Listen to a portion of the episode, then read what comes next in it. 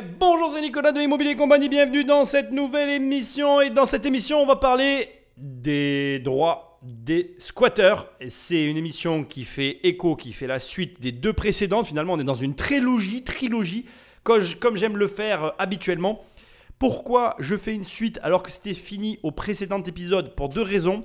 Alors déjà la première, je vais la couvrir tout de suite en introduction parce que j'ai pas envie d'y passer deux heures. Il y a encore eu des vidéos sur notre jeune couple euh, où là carrément on accuse le mari. J'ai vu des extraits en fait, hein, carrément euh, d'être un trafiquant. Enfin je sais pas qu'il a eu il a eu un casier judiciaire, etc.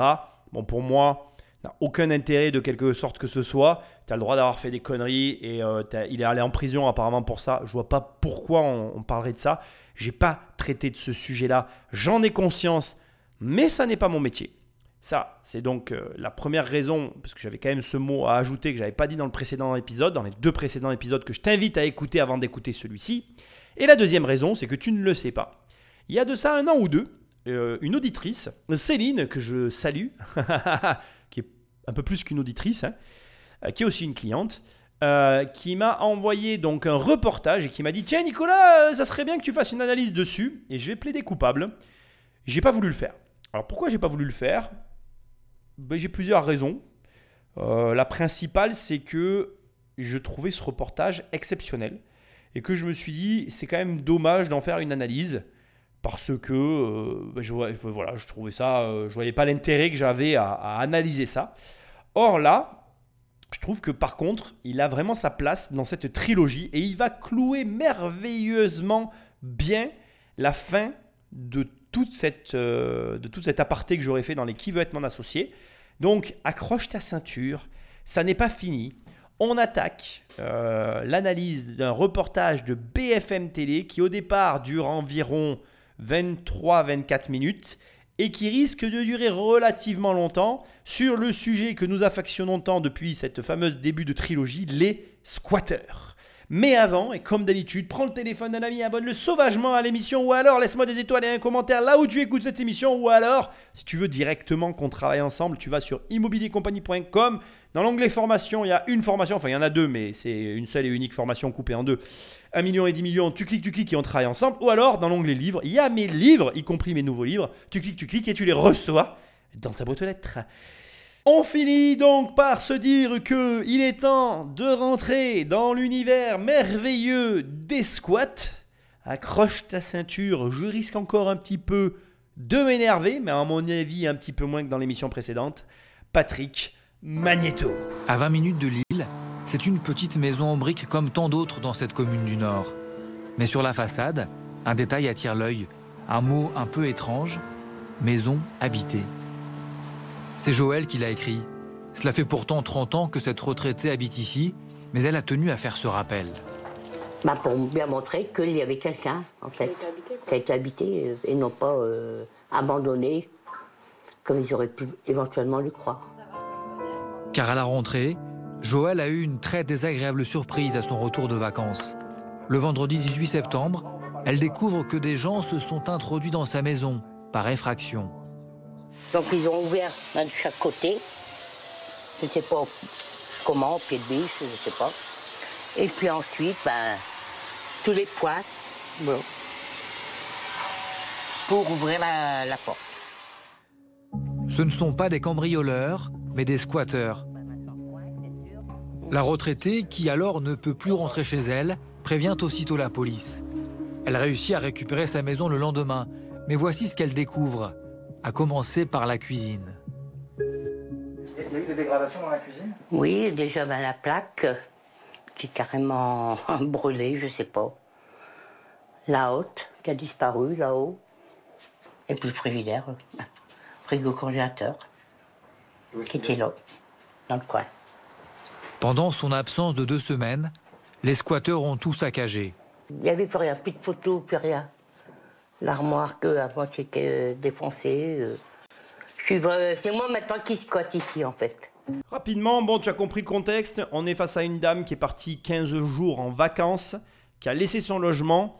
Des personnes sont entrées par effraction en ciblant des points de faiblesse des, entrées en fait euh, qui sont très simples en fait. hein, donc en fait, juste pour te décrire et que tu comprennes, il y a des volets roulants. Ils ont ouvert par le bas. Donc en fait, tes volets roulants, quand tu les attaques par le bas, ils s'ouvrent beaucoup plus facilement. Tu commences à péter les deux, trois premières lames et puis après, en fait, le moteur se, se comment dire. En fait, les volets roulants, c'est, si tu veux, c'est un moteur en haut et des lames. Donc s'il y a moins de lames, en fait, le, le, le, rideau tombe. Et donc, une fois qu'il n'y a plus le rideau, bah, tu as accès à la porte. Donc, il suffit d'attaquer le bas, de, de, de gratter les deux, trois premières lames. Tu tires, il n'y a plus ton rideau automatique. Et ensuite, derrière, il y avait une porte qui me semble pas être une porte à trois points. Il savait comment attaquer la serrure. La personne, elle est partie 15 jours en vacances. À J, J plus 1, le lendemain de son départ, ils étaient dedans. Euh, à vue de nez, je vois la porte. J'ai un peu l'habitude. Hein. moi, j'ai fait pas mal de travaux.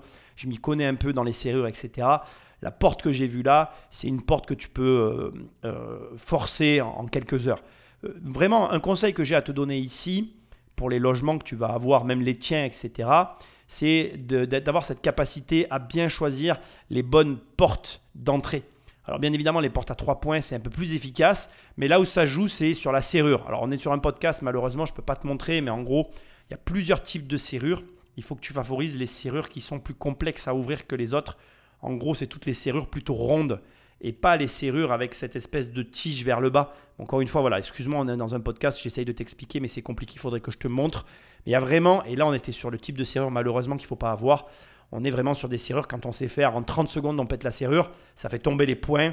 Et on est vraiment sur une maison qu'on peut, euh, où on peut faire une effraction en quelques heures. Donc même, même s'il y avait des gens qui passaient par là et qui voient qu'il y a quelqu'un qui trafique quelque chose, ça va tellement vite quand tu sais faire que tu te dis, bon, bah, le mec, il avait peut-être problème de porte et puis il est rentré chez lui.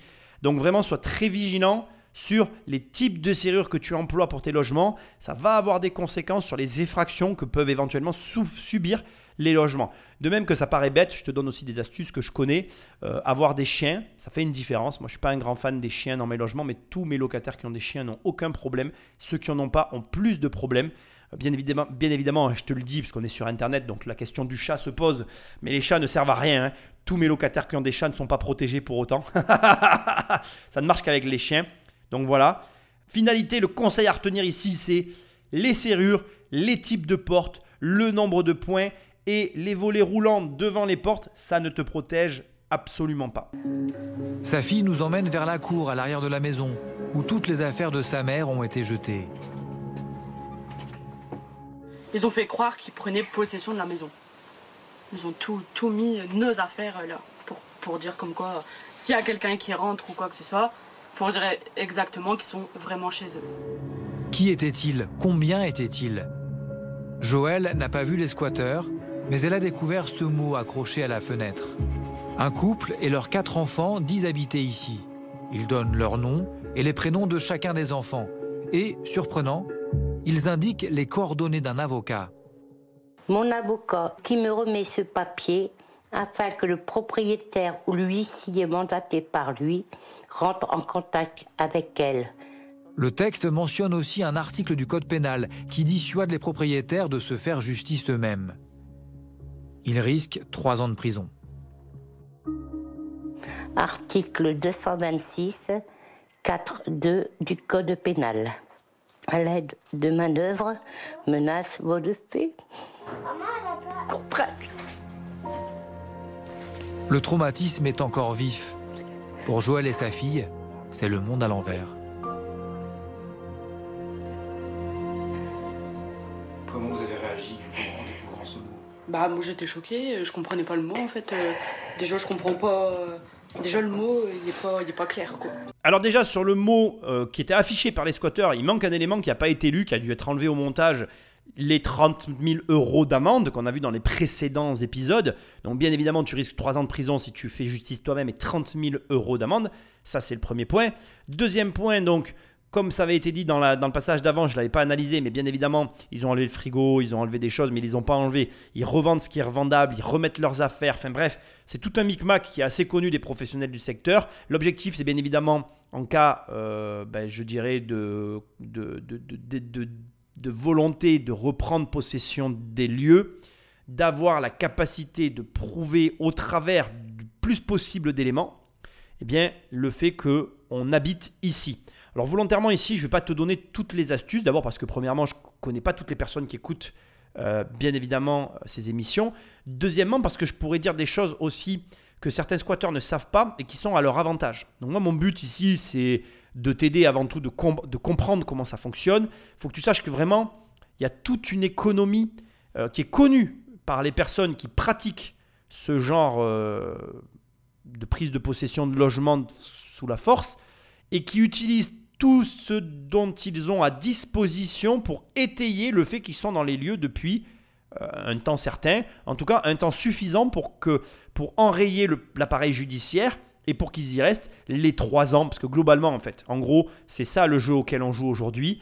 Quand tout est bien fait, quand on est face à quelqu'un qui connaît bien la loi, qui agit de façon malhonnête volontairement et qui prend possession des lieux de façon cohérente, eh bien il a la possibilité de rester trois ans dans les lieux. C'est trois années, crois-moi, pour un propriétaire, c'est extrêmement long. Et c'est tellement long que ça peut faire péter un câble à certains d'entre eux, et je le comprends. Enfin, il y a un dernier élément que je veux que tu entendes, et qui est essentiel aussi par rapport à ce que je t'ai dit tout à l'heure. Euh, les poubelles, alors ça je veux qu'on en parle vraiment. Tes poubelles peuvent être marquées. Pareil, je ne te donnerai pas toutes les informations, mais en gros, ils vont avoir tendance aussi il y a plusieurs choses. Premièrement, il y a des quartiers dans lesquels il y a des circulations de personnes qui passent et qui vont un petit peu euh, jauger les logements dans lesquels il y a peu de personnes, pas souvent de passage, parce qu'il y a beaucoup de logements vides en France, il faut le savoir. À la suite de quoi, il peut y avoir des marquages sur poubelles discrets qui vont être euh, élaborés par un certain groupe de personnes pour à destination d'un autre groupe de personnes, soit pour un vol, c'est très courant, soit pour du squattage. Donc euh, vraiment, hein, on parle de marquages qui sont effectués sur les poubelles, euh, aussi sur les...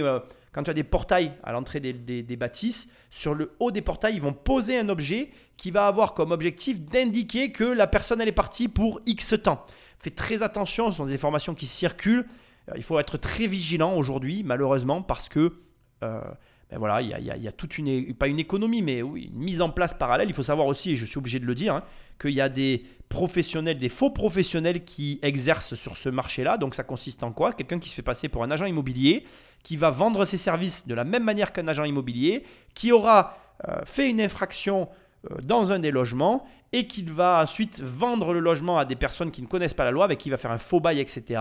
Lui, il va se barrer, il va disparaître, il va mettre les personnes en place et après, ben, adviendra que pourra, chacun se débrouille euh, de son côté. Donc voilà, entre les bandes organisées qui en ont fait un business, les squatteurs qui sont aussi organisés parce qu'ils connaissent la loi et qui en profitent, et ensuite euh, les personnes qui elles sont dans le besoin et qui essayent de s'en sortir et qui veulent faire de mal à personne, on se retrouve sur un marché un petit peu particulier où finalement ben, les propriétaires sont les victimes et où euh, on, se retrouve acculé avec une personne qui habite dans les lieux. Et alors quand il y a des enfants, quand on, comme on l'a vu dans l'émission précédente, voilà, c'est quasiment impossible de les déloger. Point hyper important que je veux que tu entendes, l'émission que je suis en train d'analyser, elle a été réalisée avant la loi qui a été mise en place récemment et qui permet l'expulsion des squatteurs de façon express dans les 48 heures. Attention, si les 48 heures sont passées, je te le répète, mais parce que c'est la répétition qui fait l'apprentissage, ben, tu ne peux pas les expulser. Et deuxièmement, attention aussi, tous les préfets ne veulent pas l'appliquer. Tu dois, si le préfet, si tu as tout fait dans les délais et que le préfet ne veut pas appliquer la loi, tu dois saisir le préfet pour le contraindre à appliquer la loi. Voilà, j'insiste parce que c'est important que tu le saches. Tout ça est hallucinant euh, depuis toujours. Mais bon, c'est en train d'évoluer, pas assez vite à mon goût, mais en train d'évoluer, donc c'est quand même positif. Et Joël n'est pas la seule à avoir découvert ce mot. Dans la même commune, il a été trouvé en mars dernier sur un logement squatté. Et à 20 minutes de là, à Lille, dans ce quartier, un document de ce type a aussi été affiché sur la fenêtre de cette maison. Elle appartient à Michel, âgée de 79 ans.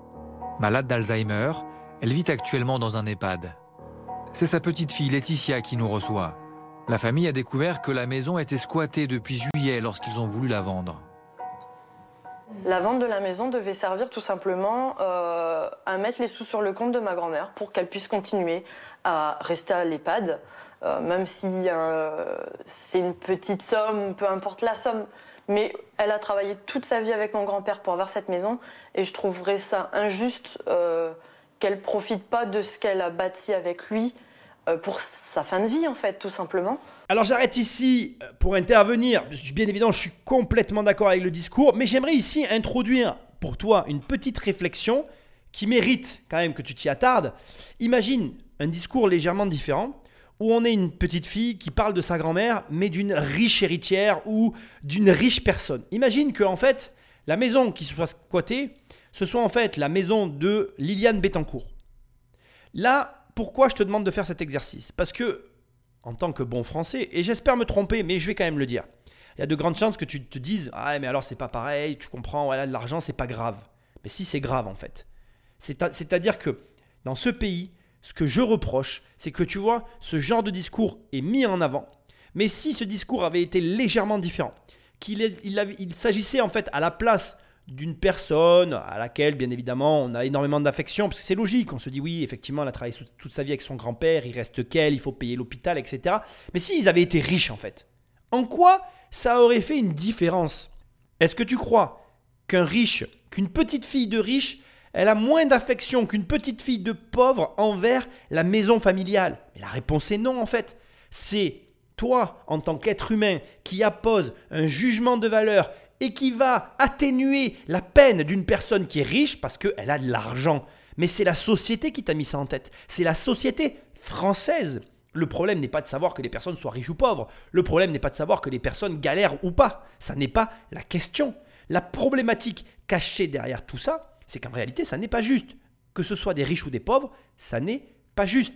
Et si tu commences à traiter différemment les riches que des pauvres, bien tu manifestes ni plus ni moins qu'une forme de racisme une forme de racisme anti-riche. Alors je sais qu'aujourd'hui, euh, il ne faut pas parler comme ça, c'est la réalité. Et si tu es raciste envers les riches, tu n'auras jamais d'argent, parce que tu ne peux pas obtenir quelque chose que tu n'aimes pas. C'est impossible de d'espérer avoir de l'argent dans la mesure où on a un rejet vis à -vis de lui.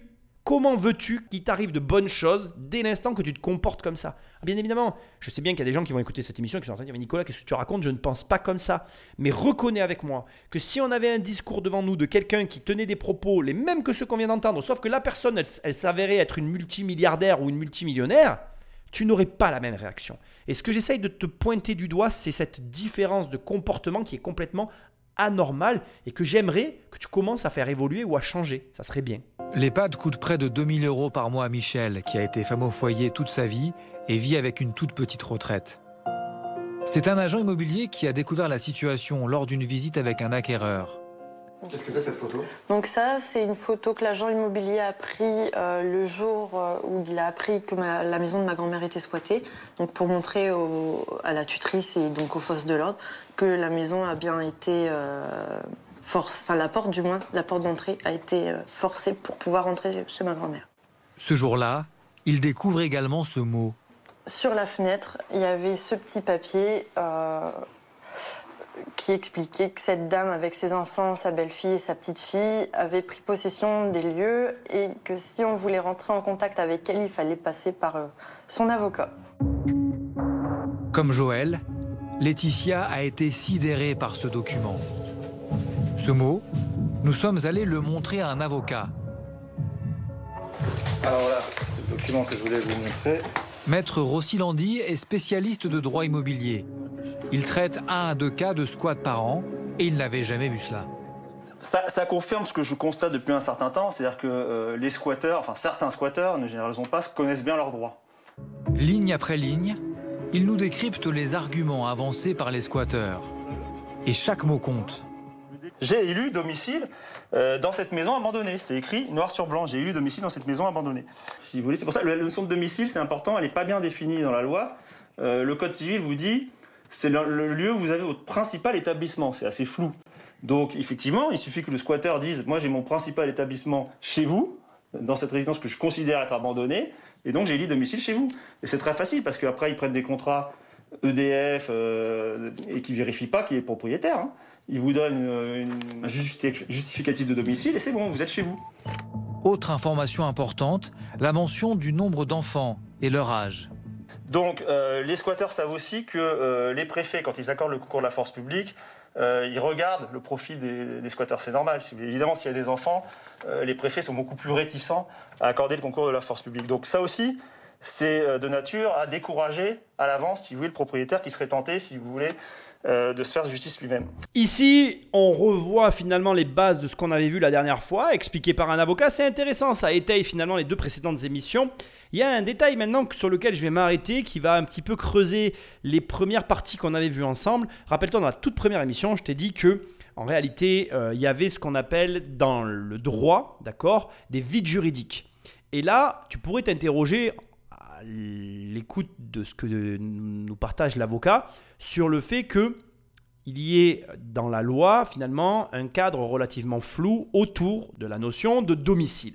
Première vue, tu devrais être en train de te dire, ah, Nicolas, c'est vachement facile, on n'a qu'à mieux recadrer finalement cette notion de domicile et on réglera aussi en même temps le problème des squatteurs. Mais c'est beaucoup plus compliqué que ça. C'est-à-dire que les vides juridiques, les flous juridiques et ces situations un petit peu particulières, peu nettes, sont aussi volontaires parce qu'elles profitent aux deux parties. Je m'explique. Quelque chose auquel tu ne penses pas, en l'occurrence avec la notion de domicile, c'est les évadés fiscaux.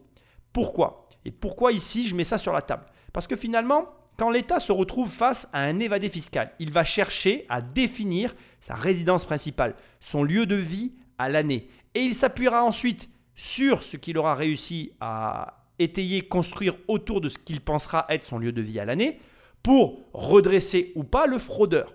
Et donc là, tu comprends que définitive, la notion de domicile, elle a intérêt à être floue parce qu'elle a intérêt à être à l'appréciation du contrôleur fiscal. Et la difficulté, elle est là dans la loi. C'est que quand tu fais une loi, tu ne peux pas la faire que pour une seule situation. La notion de domicile, elle touche en fait les individus, toi, moi et tout le monde d'ailleurs, à différents niveaux.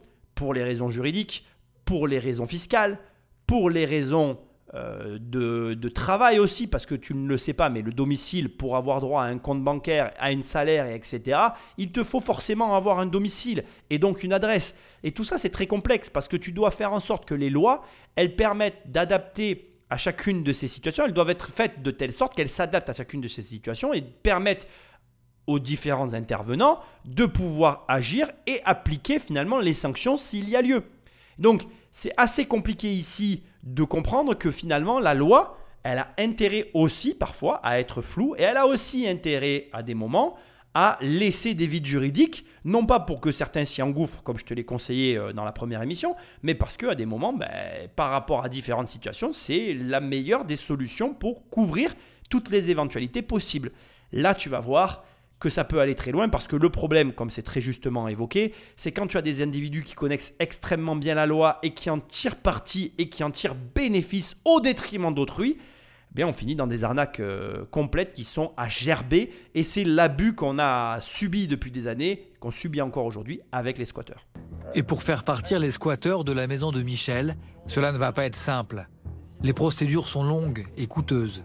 Euh, une procédure d'expulsion, euh, ça peut durer deux ans à peu près. Il y aura des frais d'avocat, il faut prévoir dans les 1500-2000 euros euh, de frais d'avocat. Il y aura des frais d'huissier, probablement même des, frais de serrurerie à la fin s'il faut effectivement changer les serrures. Parfois même, il faut déménager les effets personnels du squatter, donc ça peut parfois chiffrer, parfois 3 4 000 euros, 5 000 euros.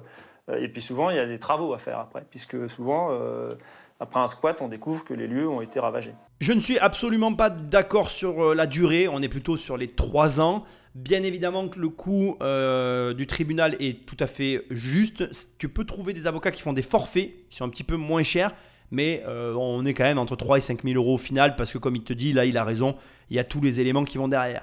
Point hyper important, je veux quand même que tu l'entendes. Tu peux te défendre toi-même. Hein. C'est pas apprécié par les tribunaux, mais dans une affaire comme celle-là, de toute façon, je te le dis comme je le pense, les avocats ne servent à rien parce qu'à l'arrivée, euh, si tu vas en procédure, même en connaissant très peu la loi, il y aura forcément à un moment donné la possibilité d'arriver à avoir gain de cause. Donc la difficulté après, ça va vraiment être ta situation et le grand malheur, c'est toujours le même. Ta situation financière va conditionner aussi le résultat, c'est-à-dire que ben, malheureusement, si tu as une famille qui est dans le besoin et que toi, tu n'es pas dans le besoin financier, ça sera très différent que si tu es dans la difficulté financière et que tu es face à des gens qui sont euh, dans l'arnaque la plus totale pour euh, habiter dans ton logement. Donc, c'est affreux de parler comme ça. Moi, je suis écœuré de tenir ces propos. Euh, ça n'a rien d'une justice. Ça ne fait que véhiculer un sentiment d'injustice très fort et ça donne l'envie, en tout cas c'est ce que moi je ressens, de se faire justice soi-même et d'être écœuré aussi de l'État. Vraiment, euh, ils ont eu raison de faire une loi euh, qui existe au moins, qui a au moins le mérite d'exister, même si elle est compliquée à appliquer, elle a au moins le mérite d'exister, parce que laisser les choses dans l'État, c'était vraiment, ça, c'était vraiment très négatif à mon sens pour le rapport citoyen hommes politiques et État, on était vraiment dans une, une euh, comment je dirais, euh, une ignominie française, même pas, c'est même pas le terme. Pour moi, c'est scandaleux que ça existe. Je, pense qu'on est la risée du monde avec ce genre de possibilités dans notre pays. Par contre, on attire énormément de gens qui viennent pour en bénéficier.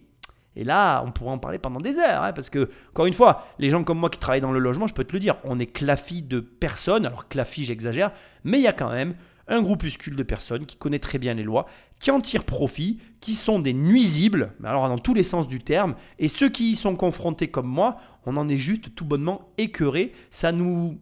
moi, en tout cas, ces gens-là euh, me font pas voir le meilleur de l'humanité. hein. Vraiment, quand je les vois, je suis pas optimiste pour l'avenir. hein. Pour la grand-mère de Laetitia, la procédure ne fait que commencer.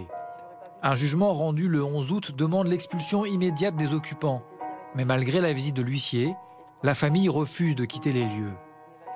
Cette dame est au courant des lois mieux que nous, a refusé, puisqu'elle a le droit aussi de refuser. Donc elle a refusé, et donc comme ça, elle gagne un peu de temps pour la future expulsion.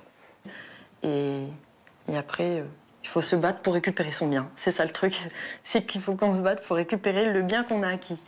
C'est complètement ahurissant.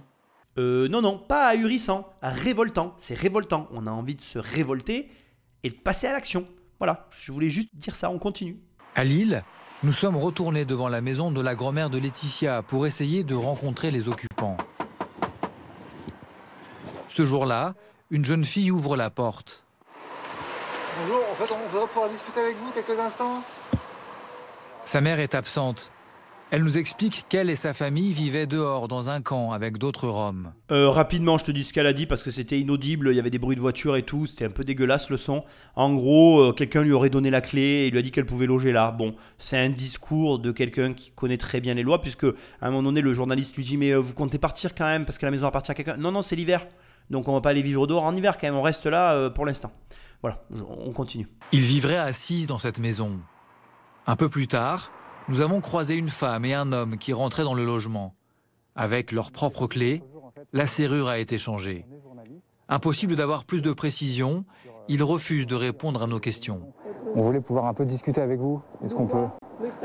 En fait, c'est par rapport aux maisons. Vous savez, les maisons qui sont, que vous occupez ici. On voulait pouvoir un peu échanger avec vous sur euh, savoir depuis combien de temps vous êtes là. l'avocat, que la dame il vive ici, et vous contactez l'avocat, et vous parlez avec l'avocat. Je ne veux pas parler avec, Avec des journaux gens, ne et parle des pas. trucs. Allez, allez. Vous comprenez Vous voulez Si pas vous parler avez quelque Ouais. chose, Ouais. appelez notre Appelez avocat. avocat. Bonsoir. Bon. Bonsoir. Nous avons cherché à joindre l'avocate qui est inscrite au barreau de Lille. Elle n'a pas souhaité nous rencontrer, mais a répondu à quelques questions. En lien avec des associations humanitaires qui aident les Roms, elle nous confirme être sollicitée par des familles en grande précarité. C'est des gens qui souvent ne parlent pas français, euh, qui ont des difficultés euh, à comprendre ce qu'on leur demande. Pour faire le lien, moi je mets mon numéro de téléphone. S'il y a un souci avec eux, on peut m'appeler. C'est moi qui rédige ce papier. Ouais. Je mets leur nom, le nombre d'enfants mineurs pour qu'on sache qui est dans la maison. Je mets mon nom pour faire le lien. C'est aussi elle qui a inscrit sur le document le rappel à la loi pour dissuader les propriétaires d'expulser eux-mêmes les squatteurs. C'est pas moi qui ai écrit la loi. Cet article de loi, il existe. Il est dans le code pénal. Je dis aux gens attention. Si vous vous faites justice vous-même sans passer par le juge, oui, c'est vous qui allez avoir des problèmes. Il n'y a rien de mal à ça. Du point de vue euh, des propriétaires qui, qui ne peuvent pas rentrer chez eux et qui n'osent Bah pas, oui, qui voient ça. dis faites gaffe. Je, je, je, je, je sais bien que c'est pas agréable de, de constater que son bien il est occupé par quelqu'un, mais je dis faites attention. S'il vous prend l'envie de les déloger vous-même avec des gros bras, et malheureusement je l'ai déjà vu, c'est vous qui allez avoir des soucis. C'est la loi qui dit ça, c'est pas moi. Hein. À ce stade, tu dois te demander plein de choses, notamment surtout sur l'avocate. Je vais pas euh, m'éterniser sur la discussion qui a eu lieu avec les squatteurs. Euh, La question essentielle ici, que en tout cas à un moment donné dans ma vie, moi j'aurais pu me poser et que j'imagine que tu peux te poser, c'est d'abord comment ça se fait que euh, il y a des avocats qui défendent ces gens-là. Donc on est vraiment dans le cadre des avocats commis d'office hein, sur euh, ce genre de choses. Et puis il y a une deuxième question que tu as le droit de te poser et que je pense qui est aussi tout à fait intéressante, c'est qui paye? Parce qu'il y a quelque chose qu'on ne sait pas assez. Moi, je me suis déjà posé cette question et avant que je travaille dans tout ça, ben, je ne savais pas. Je l'ai découvert en travaillant dans tout ça. Tu pourrais te demander qui paye? Par exemple, demain, euh, tu, as un procès aux assises euh, d'un meurtre Et en fait, euh, il y a une victime et un meurtrier. Le, le meurtrier est un délinquant multirécidiviste qui est au RSA, qui n'a pas un rond. Et les victimes reçoivent un chèque de 50, 100 000 euros. euh, c'est affreux comme je parle, je sais, je m'en excuse, mais c'est à peu près ça la valeur d'un être humain actuellement. Mais ce chèque, cet argent, d'où il vient? Puisque monsieur est au RSA. Ben c'est toi, c'est moi, c'est nous qui payons. et là, c'est pareil, c'est nous qui payons, ce sont nos impôts. Puisque au final, en fait, en gros, je te, je te schématise. hein, je m'excuse s'il y a un avocat dans l'audimat, euh, tu me reprendras, euh, tu m'enverras un message. Ah, ça marche pas comme ça, c'est plus compliqué. Mais bon, bref, moi je schématise pour que les gens comprennent. En gros, il y a notre argent qui va dans une espèce de caisse, caisse qui redistribue l'argent ensuite dans les cas comme celui-ci. Ce qui est pour moi un problème, parce que, comme le dirait ce fameux marketeur américain, dans les buffets gratuits, rien n'est gratuit, il y a toujours quelqu'un qui paye derrière. Et là, bah, c'est nous qui payons. Et sommes-nous d'accord réellement pour que notre argent serve à ça? Je veux dire, dans le cadre d'un meurtre, j'ai d'ailleurs pris cet exemple pas au hasard, bizarrement, moi, en tout cas, je sais pas toi, je te donne mon opinion euh, présentement, mais moi j'arrive assez bien à comprendre, parce que si tu veux, bon, bah, il y a un meurtre, qui est un dédommagement, que la communauté euh, contribue à ça, parce que quelque part, qu'on le veuille ou non, c'est quand même la société qui a engendré la situation. Bon, on pourra en débattre pendant des heures autour d'une bière, moi je bois d'alcool, mais tu vois ce que je veux dire. Euh, Voilà, en gros, ce que moi j'essaye de te dire, c'est que, effectivement, j'arrive, en tout cas moi, intellectuellement, à comprendre que la communauté doit payer pour ça. Mais là, que la communauté paye pour que des gens utilisent les biens d'autrui qui ont déjà. Enfin, c'est une ineptie totale. C'est du gaspillage d'argent public. Et là, vraiment, tu vois, voilà, un sujet politique qui n'est jamais abordé. Tu comprends pourquoi je les déteste. Donc, si tu veux, bon, c'est bien gentil l'histoire, mais il y a un moment donné où il va falloir que les conneries s'arrêtent, quoi. Parce que, bien évidemment, on n'a- on on pas le droit de dire, enfin, je veux dire, on nous prend notre argent, puis il est utilisé comme ça, puis on n'a pas le choix, et c'est comme ça, c'est pas autrement. Mais il y a quand même un moment donné, quand tu découvres des choses comme ça, enfin, moi, je sais pas toi, moi, je suis tombé des nues à l'époque quand j'ai découvert ça. Je me suis dit, mais attends, mais moi, je suis pas d'accord de participer à ça. Que mon argent, il aille dans des associations pour aider des gens qui sont dans le besoin, ça, c'est une chose. Mais que mon argent, il aille pour payer des avocats pour des gens qui volent d'autres gens. Mais attends, mais il est. J'aimerais bien en fait qu'on me présente des gens qui, qui valident tout ça en fait. Parce qu'il y a un moment donné où j'aimerais confronter nos raisonnements. Elle est où la logique en fait? Elle est où la justice? Elle est où la, logique? Et puis alors la justice financière. Je vais arrêter d'en parler à un moment donné parce qu'il n'y a aucune justice financière dans ce pays. Personne ne sait ce que ça veut dire. Personne ne sait d'ailleurs que ça existe. Je veux dire, voilà, le- le- les, les personnes qui s'achètent un bien immobilier devraient être protégées avant tous les autres. Je dis ça, je dis rien, on va me reprocher d'être de cela. Alors forcément, je prêche ma paroisse, mais je suis certain que si je prends 10 personnes et je leur expose le problème, j'ose caresser l'espoir qu'il y en ait 9 sur 10 qui soient de mon côté. Mais bon, peut-être que je me trompe. Enfin bon, toujours est-il qu'il reste une question en suspens derrière tout ça, parce que je n'ai pas parlé de ça, mais comment des avocats, comme on vient de l'entendre là dans ce passage, peuvent arriver et dire Ah, mais c'est moi qui m'occupe d'eux, c'est moi qui mets le numéro, parce qu'il faut pas, vous comprenez, qu'ils fassent justice eux-mêmes, moi j'y peux rien, etc. Là, on parle bien évidemment de- d'avocats commis d'office. Mais à ton avis, qui paye? Eh bien, je te le donne en mille. C'est l'État. C'est euh, des avocats qui sont désignés par le bâtonnier dans le cadre des permanences pénales et judiciaires. Et oui, ces avocats-là sont désignés et payés par notre argent. Et ils ont une dimension financière. Pourquoi? Pourquoi il y a des gens, finalement, des avocats qui prennent ce genre d'affaires? Ben Déjà, premièrement, il faut comprendre une chose, c'est que un cabinet d'avocats, euh, ça se crée et ça s'intègre. Donc soit tu crées, soit tu intègres un cabinet d'avocats. C'est pas facile pour les avocats de rentrer directement dans des gros cabinets. Ils n'ont pas forcément l'expérience, certains vont être meilleurs que d'autres. Bref, on va pas rentrer dans ce détail-là. Mais deuxièmement, indépendamment de tout ça, il faut aussi avoir sa clientèle et ses affaires et se constituer son fonds de roulement. Et du coup, sans cracher dans la soupe, mais c'est tout à fait logique qu'à un moment donné, en attendant que la carrière soit lancée et que vraiment tu en es par-dessus la tête et que tu gagnes très bien ta vie en tant qu'avocat, il va falloir amortir tes années d'études et il va bien falloir payer tes factures. Du coup, tout ce qui est commis d'office, ça sonne un petit peu comme ben, le meilleur, ou en tout cas le début le plus simple et le plus accessible pour des personnes qui n'ont pas d'expérience. Alors, les baveux, comme on les appelle parfois entre nous, c'est pas beau, je m'excuse si tu es avocat, mais c'est ce qu'on dit, sont pas toujours aimés pour plein de raisons.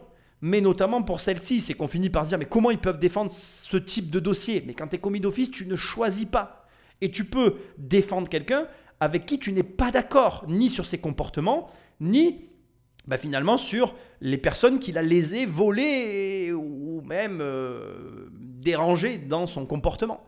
Et du coup, bon, moi je suis pas là pour rentrer dans le débat, je veux juste te montrer que ici, même si le discours de l'avocat est dérangeant et peut s'interroger sur euh, la nature de sa présence ou la raison même de sa présence, bien il faut comprendre que bah, cette personne, elle, soit elle l'a fait par choix aussi, parce qu'il y a des avocats qui le font par choix, ça c'est vrai aussi, soit elle est là parce qu'elle est commis d'office et qu'elle n'a pas forcément choisi ses clients et que du coup, bah, elle fait juste son travail.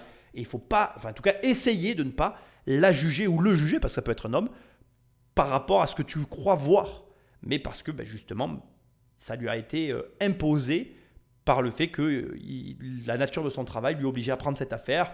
Et après, ça sera une autre affaire, hein, mais c'est comme ça. Comment les squatteurs sont-ils organisés? Comment repèrent-ils les maisons? Sur Internet, il existe de nombreux sites qui donnent des conseils concrets.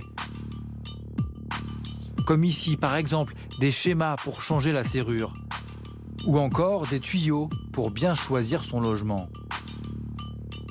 Pour vérifier s'il y a du passage, placez un bout de papier discret dans l'embrasure de chaque porte et portail et vérifiez régulièrement leur présence. Le parfait mode d'emploi du squatteur. Alors comment on se retrouve avec des sites internet qui te donnent des modes d'emploi pour squatter des baraques Comment c'est possible finalement que euh, ce type d'information circule librement sur internet? La réponse, elle est extrêmement simple. Aujourd'hui, il y a des mouvements très prononcés, il y en a en France, il y en a partout dans le monde, qui s'expriment et qui agissent à l'encontre du capitalisme. Pour eux, le droit du sol, le droit de la propriété ne signifie rien du tout. Il y a- on pourrait avoir des débats aussi qui durent des heures là-dessus. Moi, je ne vais pas rentrer là-dedans. Simplement, j'aimerais que tu commences à faire aussi des recherches, si tu, jamais tu es contre le capitalisme, sur les effets positifs du capitalisme, notamment sur le climat. Euh, il y a récemment, euh, j'étais à un séminaire où il y a une personne qui a fait un exposé que j'ai trouvé extrêmement intéressant, qui euh, donc est un docteur d'ailleurs, qui a exprimé euh, clairement aujourd'hui qu'il y a des études qui attestaient, prouvé que les pays euh, développés arrivaient à résorber leurs émissions de CO2. Enfin bref, les pays développés avaient une capacité à réduire la pollution de façon impressionnante par rapport aux pays sous-développés ou aux pays en voie de développement. Le problème actuellement euh, qu'on rencontre avec le climat est beaucoup plus lié aux pays sous-développés et aux pays en voie de développement que les pays comme le nôtre qui ne polluent quasiment pas en fait. Et aujourd'hui, euh, l'espèce de matraquage qu'on fait sur les populations comme les nôtres, où finalement, je m'excuse de te dire ça, mais je le pense profondément, où finalement on ne peut pas faire moins que ce qu'on fait, ou en tout cas très peu, mais ça ne sert strictement à rien. Quand je vois des gens aujourd'hui qui me prennent la tête, qui me disent oui, le bitcoin, ça consomme trop d'énergie. Eh mec, ça fait des milliers d'années qu'on imprime des billets de monnaie, tu crois que ça va pas consommer de l'énergie? Ce serait temps de se réveiller quoi. Euh, moi, dans la région où j'habite, les Romains, ils enterraient leurs déchets dans la terre. On les a critiqués pour ce qu'ils ont fait. C'est à nous de porter tout le malheur du monde. Enfin bref, à un moment donné, il faut arrêter de délirer. Bref, il y a des mouvements anticapitalistiques très forts aujourd'hui qui agissent pour lutter contre l'accumulation du capital, moi je vais te dire comme je le pense, c'est des branleurs qui font chier, qui n'ont jamais réussi à gagner une thune, qui sont frustrés et que comme c'est ils sont pas capables en fait, ben ils vont voler les autres en fait. C'est du vol à l'étalage et on accepte ça. Bon, encore une fois, je suis un petit gars qui fait du bruit dans son coin, peut-être que euh, ce que je dis ça n'a pas de sens, mais en tout cas, moi je le ressens comme ça. Il y a un moment donné aujourd'hui, euh, les systèmes capitalistiques aujourd'hui te permettent de faire des choses. Moi, je viens du caniveau et je me suis élevé tout seul. Oui, ça a été dur. Et oui, je vais te le dire comme je le pense. Je pense que j'aurais été dans un pays euh, anglophone, j'aurais gagné plus d'argent et je serais allé plus vite. Oui, je le pense. Mais j'ai quand même réussi à le faire en France. Donc c'est possible. Après, je vais pas te mentir. Oui, c'est plus compliqué en France. Oui, ça m'a demandé beaucoup d'efforts. Oui, c'est pas facile, mais à un moment donné, c'est trop simple de se reposer sur ses lauriers et de dire Ah, c'est la faute des méchants capitalistes, ah, c'est la faute des méchants propriétaires. Enfin, c'est surtout ta faute qui branle rien et qui a envie de voler les autres parce que tu n'y arrives pas. Voilà. Dernier point hyper intéressant, j'ouvre et je ferme la parenthèse. Tu vas voir que de la même façon qu'il y a des idiots qui croient que euh, les squats, euh, ça emmerde les propriétaires, tu vas voir qu'il y a des opportunités entrepreneuriales fabuleuses dans cette émission. Et sincèrement, je pense que tu vas bien te marrer parce que c'est l'arroseur arrosé. Au final, toutes ces personnes qui luttent. Alors, moi, attention, j'ai collé une étiquette euh, à, ce passage d'analyse en disant oui, c'est les gens qui luttent contre le capitalisme qui sont contre finalement euh, la propriété. Euh, Bien évidemment qu'il y a des vrais squatteurs. Des squatteurs, c'est leur mode de vie. Et ceux-là, bon, ben, c'est comme ça. Comme je t'ai dit aussi, il y en a qui sont réellement dans le besoin et qui n'ont pas d'autre choix que de faire ça. Et je- j'en ai conscience aussi. Mais on a aujourd'hui une masse informe de gens regroupés qui s'organisent, qui sont des raclures de bidets et qui, entre nous, mériteraient qu'on les traite comme pour ceux qu'ils sont en fait. Voilà. Moi, je n'ai aucune considération pour ces gens-là et je l'assume complètement. Au demeurant, le passage que tu viens d'écouter, je vais quand même te l'analyser. Donc, qu'est-ce que tu dois en retirer? Tu dois retirer un élément essentiel qui va être un conseil que je vais te donner. Il y a, comme je te l'ai dit au début de l'émission, des signes, il y a des comportements qui sont laissés. Une autre pratique que j'hésite un peu à te donner, c'est consiste à mettre du scotch. Ils vont mettre du scotch, ils vont faire marque, une marque au stylo euh, d'un seul trait pour voir un petit peu, tu sais, comme quand on emballe et qu'on scelle un paquet, on va mettre un trait pour voir si le paquet a été ouvert. En fait, si tu veux sceller un paquet, tu mets un bout de scotch, tu mets un trait, et si le scotch a été bougé, ben, le trait retombera jamais en face. Et donc, bref, au final, ce que tu dois retenir de tout ce qui vient d'être énuméré comme technique pour notamment rentrer dans les lieux, eh bien c'est qu'il y a plusieurs passages devant l'habitation pour vérifier s'il y a des gens ou pas dans les logements avant l'effraction. Donc, la meilleure parade, c'est si jamais tu t'absentes pendant un mois. Moi, par exemple, chaque année, je pars un mois en vacances, en plus des vacances que je prends le reste de l'année. Il y a un mois consécutif où je me barre. Eh bien, pendant ce mois-là, je fais toujours en sorte que là où on habite, il y a des gens qui viennent, qui rentrent et qui profitent de la maison. Parce que bon, elle est libre, elle est libre et que effectivement, je peux en faire profiter d'autres personnes. Et deuxièmement, parce que s'il y a un passage régulier, il ne pourra pas y avoir ces marques d'apposés, puisque les gens voient qu'il y a des, mouvements. Et du coup, ben. ils ne rentreront pas à l'intérieur. Mais combien de logements sont-ils concernés en France? Il n'existe pas de chiffre officiel. On sait que près de 2000 expulsions d'occupants sans titre sont ordonnées chaque année. Et pour les propriétaires, cela ne signifie pas forcément la fin du cauchemar. Et 2000 expulsions, ça fait un chiffre quand même conséquent.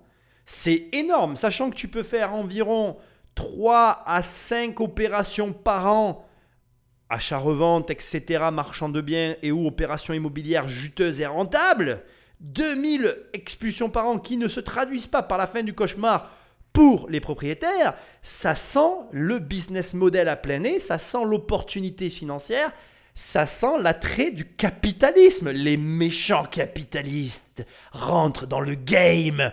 Fin de la première partie début de la deuxième partie qui va, à mon avis, énormément t'intéresser. Écoute ça, c'est comme le foie gras à Noël, c'est kiffant. Philippe Thomas a tenté pendant trois ans de récupérer la maison de sa mère, décédée en 2017. Plusieurs familles de squatteurs se sont installées ici. Et pour voir derrière les grilles qui lui sont aujourd'hui fermées, Philippe est aujourd'hui obligé de se hisser sur ce muret et ce qu'il constate le désole. Voilà, les fenêtres sont ouvertes dans la petite maison. Là, ici, ils ont construit deux cabanes en bois pour eux. C'est les, deux maisons de mon enfance. Hein, on est avec mes parents, on est arrivé en 58. Ça me met les tripes un petit peu en l'air. Il s'agit de deux petites maisons de 50 mètres carrés chacune, vacantes depuis plusieurs années. Philippe habite à 50 km d'ici il n'était pas présent lorsque les squatteurs s'y sont installés. Ils ont réussi à rentrer donc par ici. C'est là que les voisins m'ont appelé le lundi matin pour me dire Philippe, il y a du monde chez toi. Plainte au commissariat, 4000 euros de frais d'avocat, 200 pour l'huissier. Il obtient finalement un jugement d'expulsion pour une famille, mais d'autres squatteurs s'installent à leur place. Lassé et malade, il finit par brader la maison pour 40 000 euros, quatre fois moins cher que sa valeur. Donc c'est pas la peine d'aller plus loin. J'ai dit à moi-même, je dis, faut que tu arrêtes Philippe. Allez, tu regardes plus les prix de la maison, tu regardes plus rien, tu vends. S'ils vendent euh, pas cher, eh ben, tant pis, c'est pas grave, c'est que du fric. Et du fric, je suis comme tout le monde, j'en ai besoin. Mais bon, ça c'est pas grave. Je préfère ma santé que le fric. Avant de rentrer dans le business, parce que là on va attaquer la partie business, Ici, je veux absolument souligner ce que tu sais déjà, mais effectivement, derrière tous ces drames se jouent des histoires de vie. Ce qui nous touche sur chacune de ces histoires, c'est que chacune des baraques qu'on voit depuis tout à l'heure, c'est jouer la vie de personnes qui sont chères à d'autres. Et que malheureusement, l'argent, c'est ça aussi. On a tendance à l'oublier. Les gens ont un problème avec l'argent parce qu'ils oublient ce que ça représente. Ça représente l'énergie accumulée d'une vie pour certains en une baraque, une société, une voiture de collection, l'amour que les personnes ont voulu mettre dans ce qui les a passionnés de leur vivant. Et c'est respectable. Et quelque part, ce qui me dérange avec tous ces gens qui ont des avis très, voilà, très très bien réfléchie sur les riches, etc., c'est que eux-mêmes n'ont jamais fait le quart de ce que les riches ont pu faire avec les possessions qu'ils ont acquises. Je veux dire, regarde, tu prends un mec comme moi, j'ai pas de résidence principale, je, suis locataire actuellement et je mets tout mon fric dans de l'investissement. Bien sûr que toute mon énergie, elle passe dans le fait que je gagne de l'argent au travers de mes investissements. Et je suis prêt à faire tous les sacrifices pour faire grossir mon patrimoine. Et je fais tout ce qu'il faut pour que ça arrive. Qu'est-ce qui se passe à l'arrivée pour un mec comme moi? Ben, J'ai un énorme patrimoine. Un mec comme Bernard Arnault, il a passé sa vie à acheter des sociétés. Ben, il est milliardaire. Mais toi qui m'écoutes, tu as peut-être acheté une résidence principale qui t'a endetté au maximum de ta capacité. Ben, bien évidemment que tu es pris à la gorge et que tu pas de thunes. Mais est-ce que pour autant je te juge?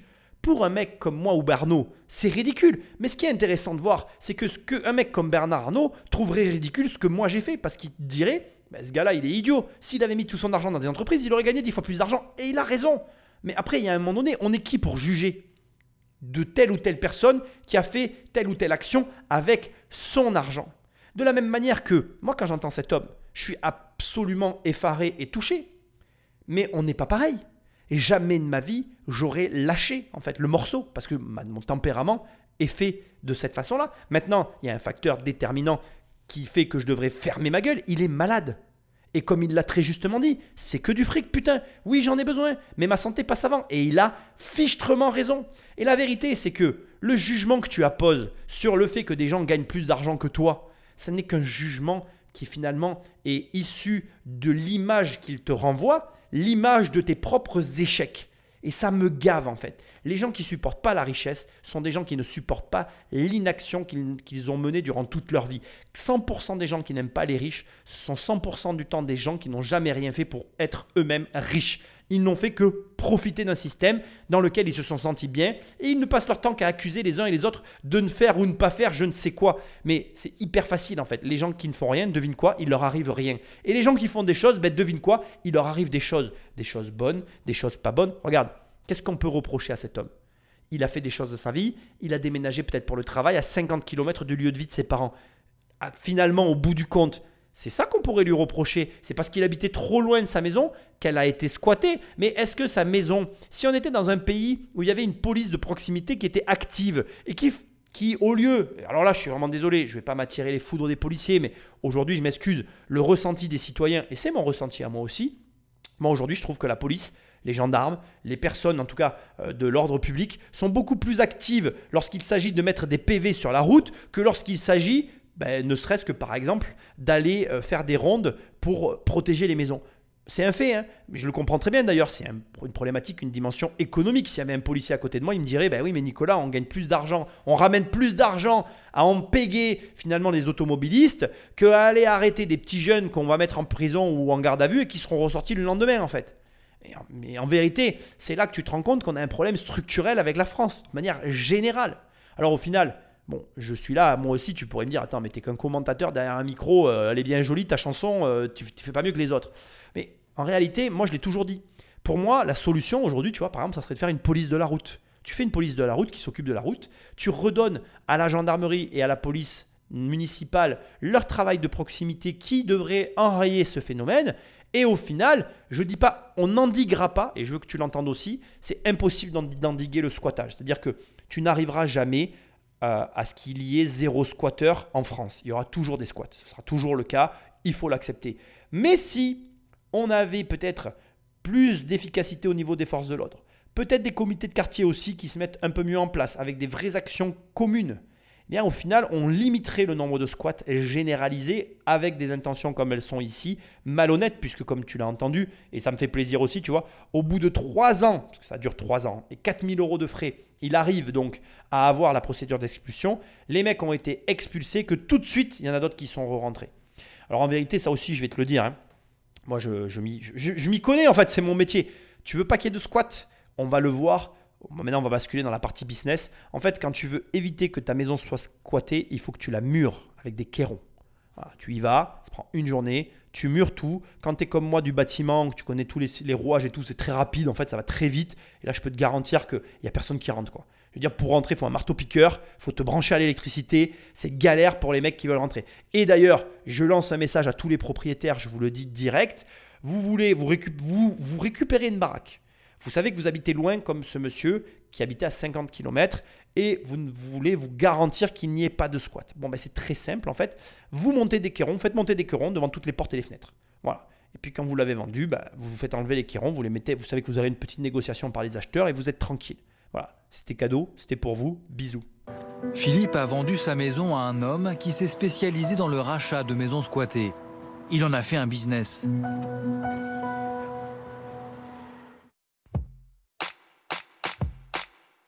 Et le nouveau propriétaire, le voici. Dans ses bureaux de la banlieue parisienne, Yann Collet dirige une étonnante société immobilière. Tiens, il faut que tu rappelles le monsieur là, qui a, qui a un appartement à Saint-Cyr-sur-Mer, qui nous a appelé hier. Il a appelé hier, lui? Avec son associé Théo, il rachète des maisons squattées à des propriétaires qui n'en peuvent plus. Il gère près de 40 affaires par mois. J'ai votre numéro de téléphone, je suis en ligne, je vous rappelle dans 10 minutes. Des logements rachetés à bas coût pour les revendre ensuite. Mais il faut pour cela d'abord liquider les procédures. Parmi les dossiers, cette maison squattée depuis 4 ans. Alors là, on a un dossier à la Courneuve. On a, donc c'est une belle maison. Le jugement a été rendu euh, en février 2019. Voilà. On est 19 mois plus tard. Les squatteurs sont toujours dans la maison et euh, on n'a pas encore eu euh, l'assistance de la force publique pour les mettre dehors. Pour faire appliquer le jugement, c'est au préfet de réquisitionner la police. Et c'est loin d'être automatique. Alors, Yann Collet relance sans cesse les préfectures et les huissiers. Oui, bonjour maître, c'est M. Collet de Squat Solutions.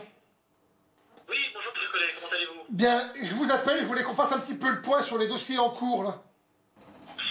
Oui, bah écoutez, je les ai relancés euh, à nouveau hier. Euh, il m'a dit que c'était compliqué parce que euh, il y avait des enfants en bas âge, elle était enceinte, elle venait d'accoucher, il y avait un bébé en tout cas de moins d'un an. Et parfois, pour accélérer le départ des squatteurs, plus étonnant encore, ils n'hésitent pas à sortir le carnet de chèques. À partir du moment où on achète le bien, on va voir les squatteurs et on essaye de trouver un terrain d'entente. On préfère les indemniser, leur donner 3 000 ou 5 000 euros, euh, suivant le bien, euh, pour qu'ils quittent euh, la maison d'eux-mêmes. D'accord? Ça leur permet d'avoir aussi un petit peu d'argent pour se reloger. Alors, tonton Nico, il te l'avait pas dit? Tu veux un business model en or? Là, pour te donner un volume d'affaires, on est sur à peu près 400 biens traités à l'année, à raison de 40 lots par mois, ça fait 480, mais tu peux considérer que dans le- l'ensemble des dossiers, il y en a qui tombent à l'eau. Euh, comme tu viens de le voir, ça prend une dimension capitalistique, donc économique. On va payer les squatteurs pour qu'ils partent. On est face à quelqu'un qui ne lâche rien. Donc en gros, la méthode de travail, c'est ben, le harcèlement. Je veux dire, n'importe quel bon bourrin comme moi est capable de le faire, et sans doute comme toi qui m'écoutes. Donc vraiment, je veux dire, tu peux me remercier parce que rien que cette émission, si tu sais pas quoi créer comme société, tu crées la même boîte que Monsieur Collet. Ça s'appelle Squat Solutions. Tu peux le trouver sur internet, tu verras. C'est une entreprise qui a été ouverte avec un capital social de 1000 euros qui professe sous l'appellation, enfin sous le, le code APE des marchands de biens. Donc en fait, c'est ni plus ni moins que des marchands de biens, mais il a appelé ça Squat Solutions. Tu peux complètement reproduire le business model et tu comprends très bien que s'il achète des baraques d'une valeur de 40 000 euros, qu'il les paye un quart du prix, une fois qu'il a réussi simplement à régler la problématique des squatteurs avec des méthodes qu'il finit par maîtriser, eh bien, il encaisse sa plus-value et il encaisse le pognon à la revente direct. Bon, après, attention, comme il l'a dit aussi, donc comme tu viens de le voir, il a recours aussi à, parfois à des chèques, il a recours à différentes méthodologies. Il y a des choses aussi qui ne te seront pas dites ici, puisque bien évidemment, on est euh, sur des médias mainstream, mais je peux t'assurer qu'il y a énormément de méthodes, dont les vides juridiques que j'évoquais dans le premier épisode de cette série, où en fait, il doit les connaître et les maîtriser. Quand tu les maîtrises, tu peux régler le problème en une journée. Alors, le principe d'un vide juridique, c'est quoi pour que tu comprennes? C'est-à-dire que tu mets tout le monde dans une position particulière où la justice, ni les forces de l'ordre, ni plus personne ne peut intervenir puisque tu, tu, les- tu mets les, les- les squatteurs dans une situation où euh, même les, les- comment je vais dire, les lois qu'ils invoquent ne sont plus applicables et où, bon, bah, au bout du compte, ils sont obligés de partir. Dans, l'émission, là, tu vas, on va voir une expulsion, donc tu vas voir un peu comment ça se passe. Au final, euh, le but, c'est de savoir comment agir. Je suis certain que soit ils vont sceller la maison, soit ils vont remettre des quérons, parce que la méthode des quérons est très connue dans le métier, en tout cas par les professionnels de l'immobilier. C'est radical et ça règle le problème à la racine. Chaque affaire est différente et concerne aussi les beaux quartiers. Ce jour-là, avec son associé Théo, il se rend dans le 11e arrondissement de Paris pour une enquête en flagrance. On n'est plus très loin. Un propriétaire de quatre appartements situés dans cet immeuble vient de faire appel à ses services car il soupçonne ses biens d'être squattés. On va voir qui squatte et puis euh, euh, pour euh, savoir où on met les pieds. Le propriétaire vit en province et Yann lui donne par téléphone ses premières observations. Et les deux fenêtres de gauche sont fermées, mais bon, les fenêtres sont propres, donc à mon avis, c'est c'est occupé aussi. hein. Les logements étaient jusque-là vacants, mais le propriétaire a reçu curieusement des impôts sur des loyers non déclarés et il a appris que les serrures avaient été changées. J'ai compris. Je monte là-haut, je fais le point et je vous rappelle après. D'accord? Sans problème. Voilà. Moi, j'ai besoin d'avoir un contact pour pouvoir contacter ces gens. J'ai compris. Et pour régler le problème, le propriétaire a déjà prévu les gros moyens. Une autre chose, alors ça, vous le gardez bien pour vous. Euh, j'ai donc un Italien qui est prêt à aller là-bas pour, pour foutre en l'air le, le- le syst- le système d'ouverture des portes et le remplacer par un nouveau. Euh, par Non, monsieur, monsieur, monsieur, rentrez pas là-dedans, parce que si vous faites justice vous-même, vous allez euh, aller au-devant de problèmes, donc c'est pas utile. Yann Collet va devoir faire face à une situation plus complexe que d'habitude.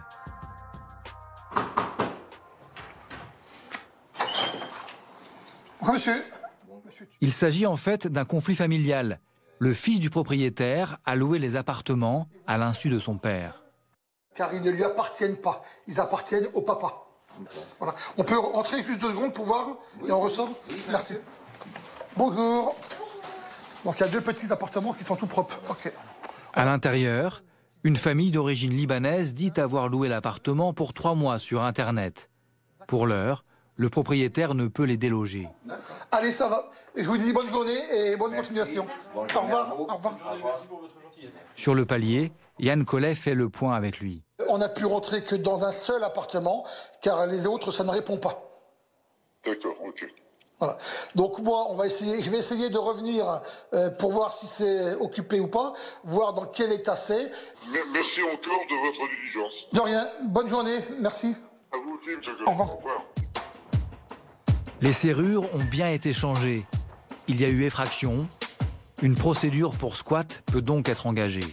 Ce passage est complètement surprenant, presque inattendu pour moi. Euh, là, on est réellement dans du service additionnel. Donc, ce qu'il y a de fabuleux sur cet entrepreneur, Yann Collet et son associé, euh, c'est qu'ils ont vraiment trouvé un- une niche qui est hyper intéressante et que je te partage. Ce qui est encore plus intéressant, c'est que comme... Alors, tu veux, c'est des marchands de biens au départ. Là, ce qu'il fait, euh, c'est non réglementé. Donc, il n'est pas dans une activité réglementée. hein. Il, fait pas, il fait de l'immobilier, mais non réglementé. C'est-à-dire que là, il a un propriétaire qui l'a mandaté pour aller euh, faire un état des lieux finalement d'un logement pour attester ou pas du fait qu'il y ait un squat ou non. Et c'est une procédure que je ne connais pas parce qu'elle n'est pas euh, reconnue. hein. C'est une procédure qu'il a dû découvrir en créant sa boîte et finalement en, euh, en proposant des services associés dans la niche. Alors pourquoi je te parle de tout ça? Parce que le mec c'est un marchand de biens. Il aurait pu faire comme tous les marchands, c'est-à-dire taper de tous les côtés et euh, finalement acheter moins cher, revendre plus cher comme font beaucoup de marchands. Là non, il a créé un site internet, Squat Solutions, qui, qui, qui est très propre et il propose vraiment un service ciblé pour tous les squats. Donc il fait de l'évaluation du prix d'achat, donc comme une agence immobilière sauf que c'est lui qui achète. Il fait l'achat lui-même, donc c'est lui qui achète derrière le bien. Il fait l'expulsion, il prend à sa charge l'expulsion des squatteurs.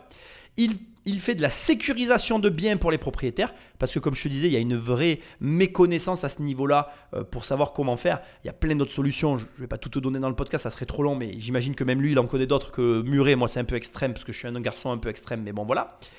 Il fait le stockage des effets personnels des squatteurs, ça c'est vraiment énorme. Il fait le nettoyage des biens pour les propriétaires.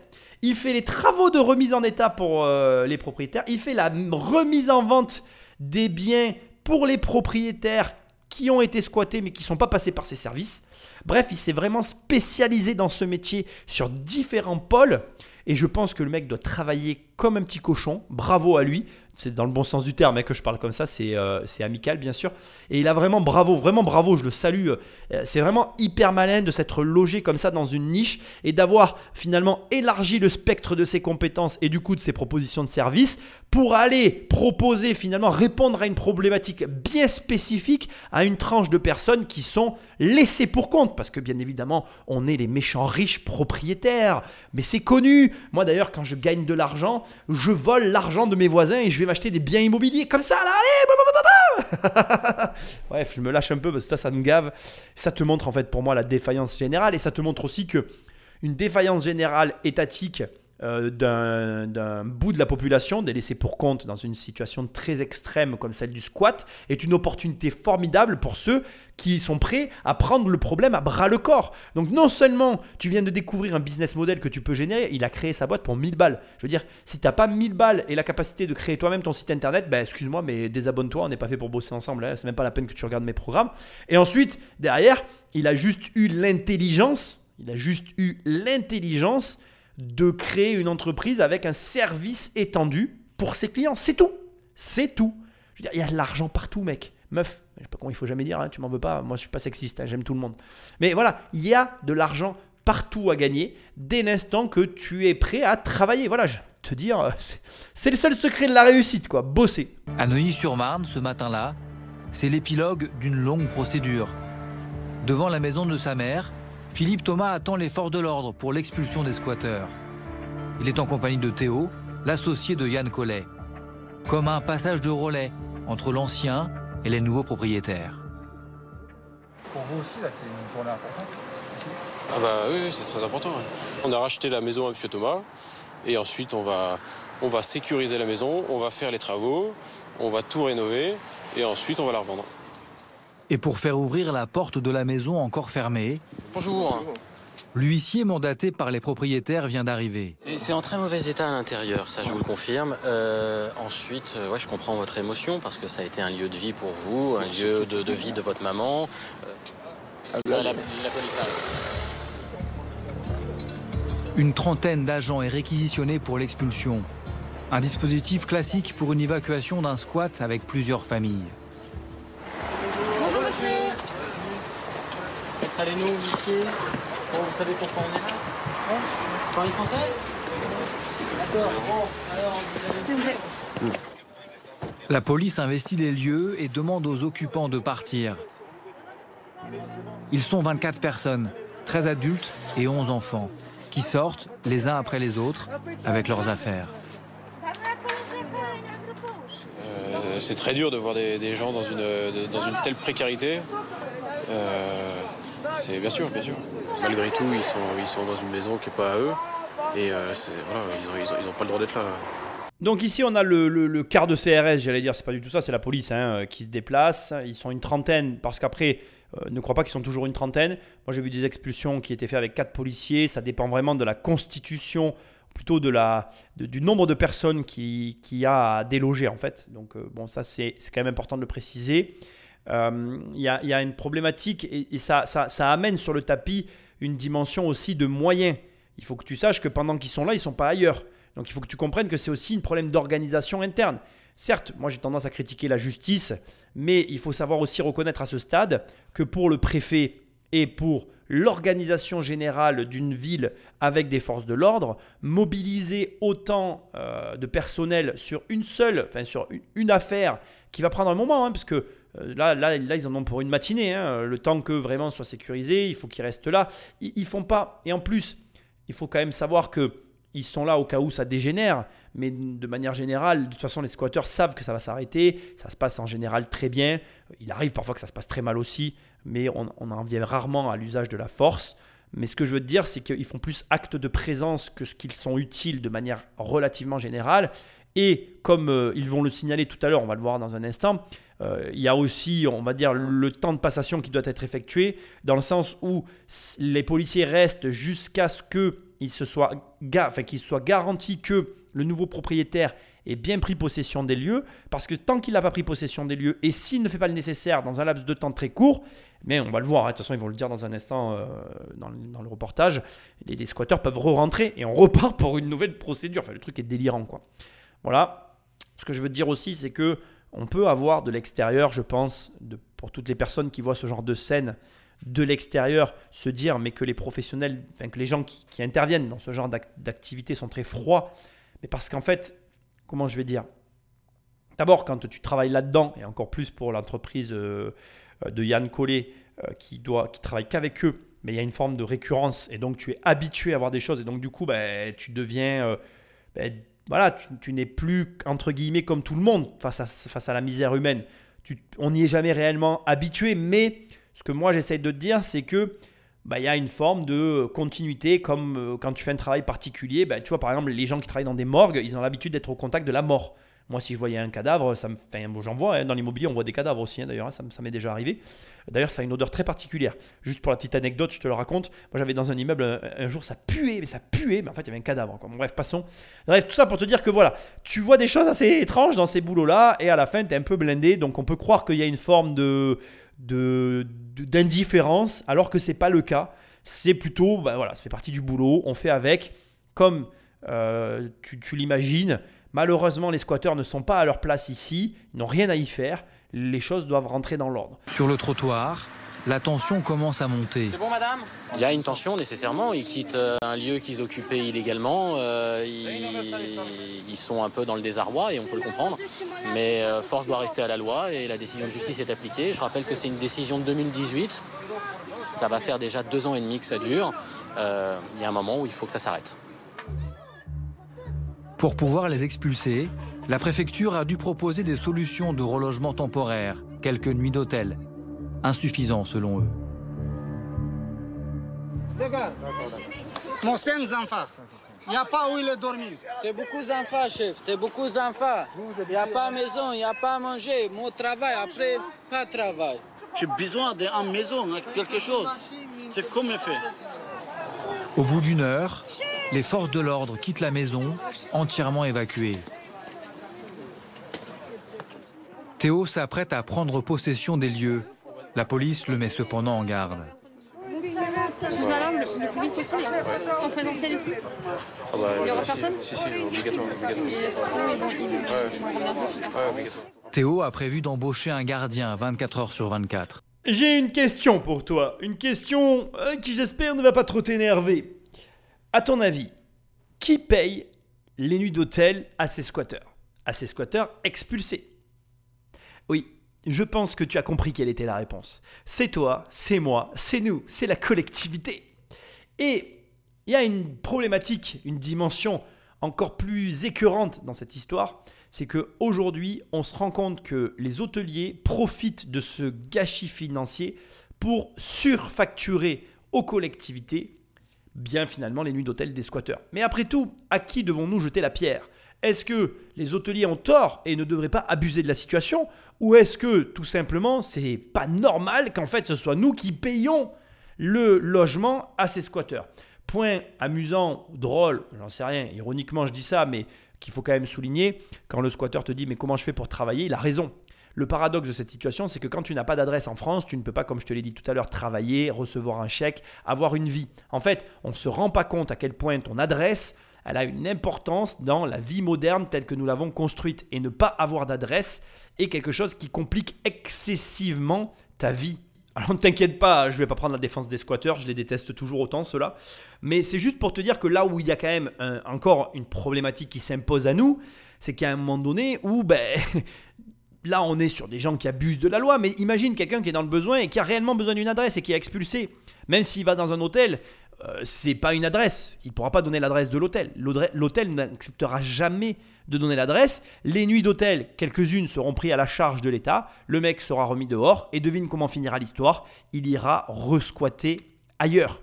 Alors, là ici, je vais juste te raconter une petite histoire rocambolesque parce que j'ai vraiment envie de te la raconter. Et euh, assis-toi confortablement. Ça va durer quelques secondes. Je vais essayer de faire vite. Et tu vas voir. euh, Il y a tout un business aussi en parallèle qui s'est construit avec les squatteurs. Et ma foi, c'est quand même assez scandaleux. Alors c'était un immeuble squatté, rue Louvel-Tessier, dans le 10e arrondissement de Paris. Le 16 septembre, l'huissier, accompagné des forces de police, procède à l'expulsion des occupants. Six familles, représentant 22 personnes, sont conduites en bus dans quatre hôtels. On les éparpille dans les quartiers différents, Porte de Vincennes, Bastille, Place Voltaire, Gare de l'Est. Mais sous la diversité des enseignes, Hôtel Feria, Hôtel Voltaire, Hôtel Bourgogne, respectivement 12e, 11e et 11e, se cache le même gérant, comme le prouve le registre du commerce.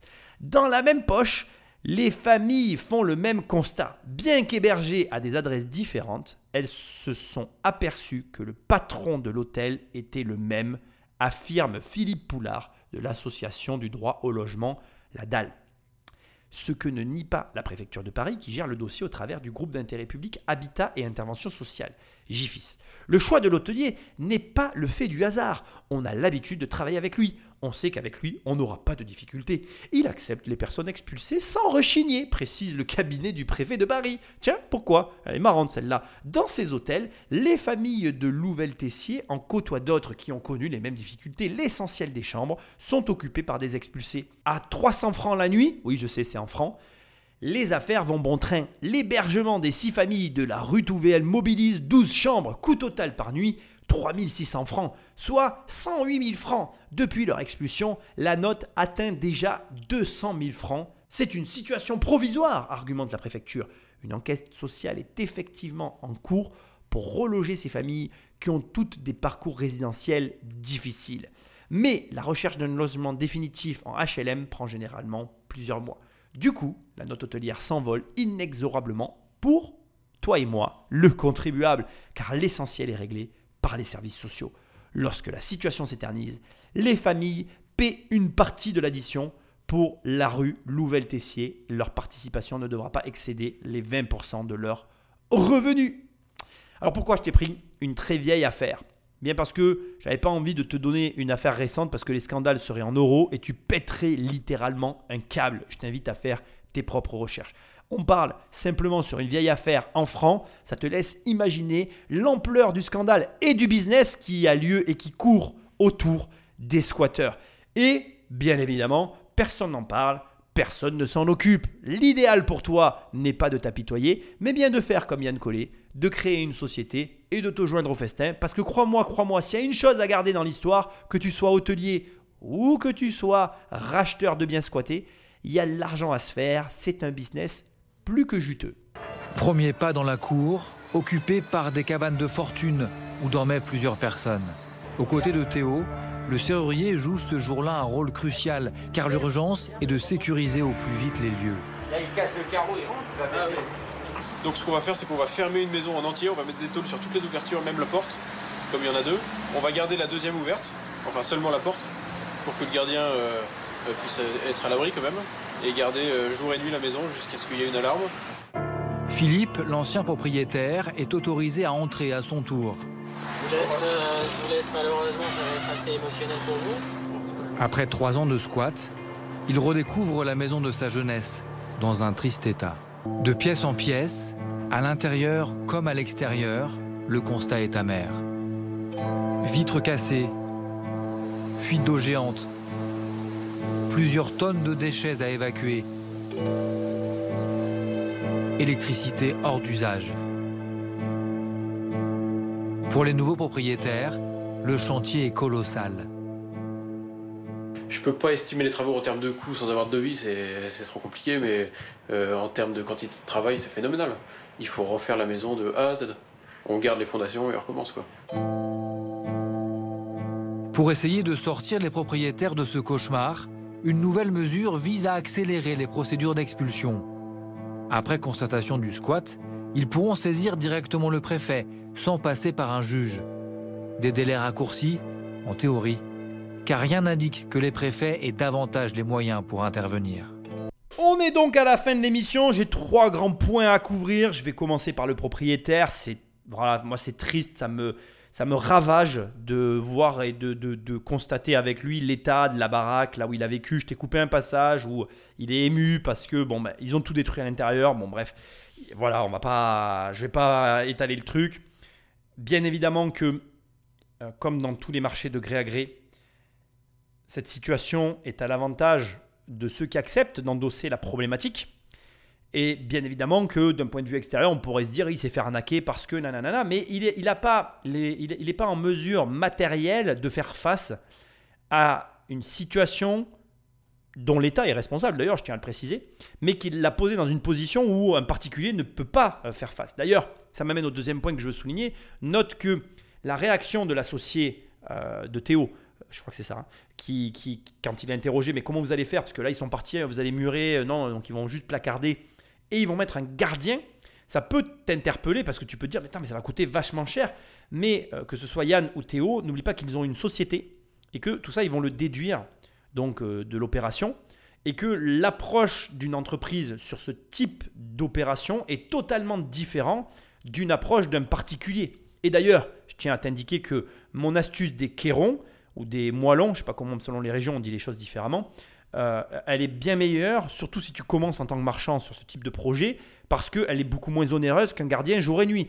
Mais l'opération qui consiste à placarder simplement les portes et les fenêtres, mettre un gardien et faire les travaux pour que après derrière la maison rentre en, enfin, soit en ordre, etc., est plus rentable parce que ça, ça coûte moins cher de, de, de, de, de placarder les portes et de les enlever et puis après de changer les menuiseries et de faire un truc nickel que de murer, casser, enfin tu vois.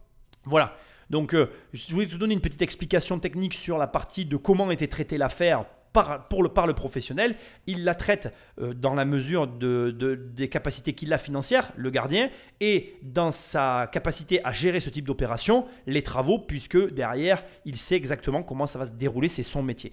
Dernier point qui va nous permettre de boucler la boucle de cette série, que je trouve extrêmement intéressant sur cette conclusion, à la toute fin, euh, on lui demande bon ben alors comment vous allez faire pour les travaux? L'état est catastrophique ça nous renvoie euh, carrément au début de cette trilogie où on a Laurent qui rachète une baraque à la moitié de son tarif pour les mêmes raisons que ici ils en ont fait un business l'état est catastrophique qui à lui seul justifie du prix et bien évidemment que le mec va devoir bosser trois ou quatre fois plus que sur certains logements classiques pour remettre ce bien-là en état. Ce qui implique que oui, il va gagner de l'argent. Et c'est OK en fait. Et donc tout ce marasme qu'on a eu grâce ou à cause de Laurent et sa femme sur la maison qu'ils ont achetée, qui met mal à l'aise toute une partie des personnes, je te le redis maintenant à la fin de ces trois émissions, l'anomalie complète de cette situation-là, elle elle- enfin, elle est complètement due à l'État et à son incapacité à gérer cette problématique ou à sa non-volonté de le faire. D'ailleurs, petit clin d'œil à tous les, les, les, verts, à tout le parti politique vert, quand tu vois que sur cette maison-là, euh, il y avait carrément un tuyau, un tuyau d'arrivée d'eau qui était coupé, sectionné et qui s'écoulait en permanence dans la cour, euh, vas-y qu'on vienne me parler d'écologie après quoi. Je veux dire, rien que pour des raisons écologiques, les squatteurs devaient être sanctionnés immédiatement. Immédiatement. Ils saccagent tout. Détournement de l'eau, détournement de l'électricité, euh, dé- dé- dévoiement de l'usage même des biens immobiliers. Enfin, je veux dire, la liste est tellement longue que quand on me... En fait, moi, c'est ça qui m'énerve. C'est un petit peu cette hypocrisie générale dans laquelle on vit. C'est-à-dire qu'on est là, on nous casse les bonbons sur des trucs où en plus, on voilà, on n'arrivera jamais au résultat qu'on qu'on essaye. C'est comme quand on te fait baisser euh, encore les kilométrages de la, vitesse euh, du code de la route. Je veux dire, c'est quoi l'objectif quoi? Qui qui, euh, qui ait plus de morts sur la route, ça n'arrivera jamais en fait. Jamais, tant qu'il y aura des routes, il y aura des morts. C'est comme ça. Accepte-le, c'est plus rapide en fait. Mais là, c'est pareil en fait. On est là, on te tanne l'esprit sur des, euh, des trucs écologiques qui sont injouables. Et là où on pourrait agir, ah non, mais là, on va pas le faire, hein, parce que tu comprends, euh, non, c'est pas bien. hein. la bienséance veut qu'on ne le fasse pas. Bref, c'est toutes ces, ces contradictions qui sont extrêmement énervantes et que moi je vis très mal parce que j'y suis confronté au quotidien et qu'il y a des mecs qui, n'y- pitent rien là-haut, là, qui sont là-haut, ils sont pas là-haut, hein. pour moi ils sont en dessous, mais bon, tu m'as compris. Je dis là-haut parce que j'habite dans le sud de Paris. Mais à l'Elysée ou je ne sais où, là où ils votent, leur truc débile, ces gens qui sont censés être, ils sont censés être notre élite, ils sont tous sauf notre élite, ne comprennent rien professionnellement à ce qui nous arrive, votent des lois qui ne fonctionnent pas. Alors là, pour le coup, la loi elle a été votée, mais tu dois encore euh, te retourner contre le préfet pour qu'il l'applique, quand ils veulent bien l'appliquer. Donc finalement, enfin bref, on est un pays qui marche euh, doucement. Alors, encore une fois, et on le voit bien, et tout ce, qu'on vient, tout ce que je suis en train de critiquer est à la fois ce que j'aime dans la France et ce que tu dois apprendre à aimer, ça sera la conclusion. Tu vois tout ce marasme de la France? Ben Yann Collet et son associé Théo en ont fait une opportunité et ils se gavent. Parce que eux, ils passent à l'action. Ils font des chèques à des mecs pour qu'ils se barrent, parce que n'en déplaise à tous ces gens, ben, l'argent reste le cœur du problème. Ils arrivent à mettre des gardes et à gérer la problématique et à revendre plus cher, à faire leur beurre. Ils sont dans leur coin, ils encaissent. Et franchement, je vais te dire la vérité, c'est ce que tu dois tirer comme conclusion de toute cette affaire. La vérité, c'est que notre système marche très mal et que 80% du temps, 80% du temps, peu importe le domaine d'activité dans lequel ça marche pas, puisqu'on est inefficace partout en France, c'est une opportunité pour ceux qui arrivent à se loger là où il faut et qui arrivent à en tirer bénéfice. De la même manière que tous ces squats sont une aberration faite et finie et pour laquelle tous les citoyens normalement constitués, je le précise parce que bien évidemment, comme je te l'ai dit, il y, a, toute une tranche de la population qui est anormale et qui se reproduit et qui donc avec lesquels j'ai pas trop envie de parler mais qui existent. Bref, ceux-là on n'en parle pas, mais il y a toute une tranche de la population normale qui te diront c'est une aberration, ils n'ont aucun recours, eh bien soit ce recours et crois-moi, le pognon est pour toi. Et cette émission, elle est dédiée à tous ceux qui me disent il n'y a plus d'affaires à faire à Paris. Mais regarde, s'il y a des affaires à faire à Paris, il n'y a plus d'affaires à faire euh, en France. Ben, si regarde, il y a beaucoup d'affaires à faire en France. Il y a beaucoup de choses à faire dans ce pays parce que ce pays marche mal. Et le fait qu'il marche mal, c'est une opportunité en soi. Alors arrête de te plaindre, arrête d'être du côté de ceux qui sont là à accuser les uns et les autres sans jamais porter la responsabilité de leurs actes. Porte tes. Voilà, porte-toi en tant qu'un mec, sois un mec, prends les devants, ou soit une meuf d'ailleurs, peu importe prends les devants, crée une boîte dans un domaine où il y a un besoin, réponds à la problématique et je te garantis que tes comptes bancaires vont passer de 1000 à 2000 balles par mois à des chiffres que je peux pas dire parce qu'après on m'insulte et on me dit que, que, que ce que je dis n'est pas vrai et n'est pas normal. Bref, tu m'as compris. Merci, merci d'être présent, de me laisser des commentaires, des étoiles. Va sur immobiliercompagnie.com dans l'onglet formation. Il y a des formations. Si tu veux basculer de l'autre côté, il y a des livres aussi. C'est plus simple et c'est moins cher et ça arrive dans ta boîte aux lettres. Et sinon, bah, je te dis à très bientôt dans une prochaine émission. Salut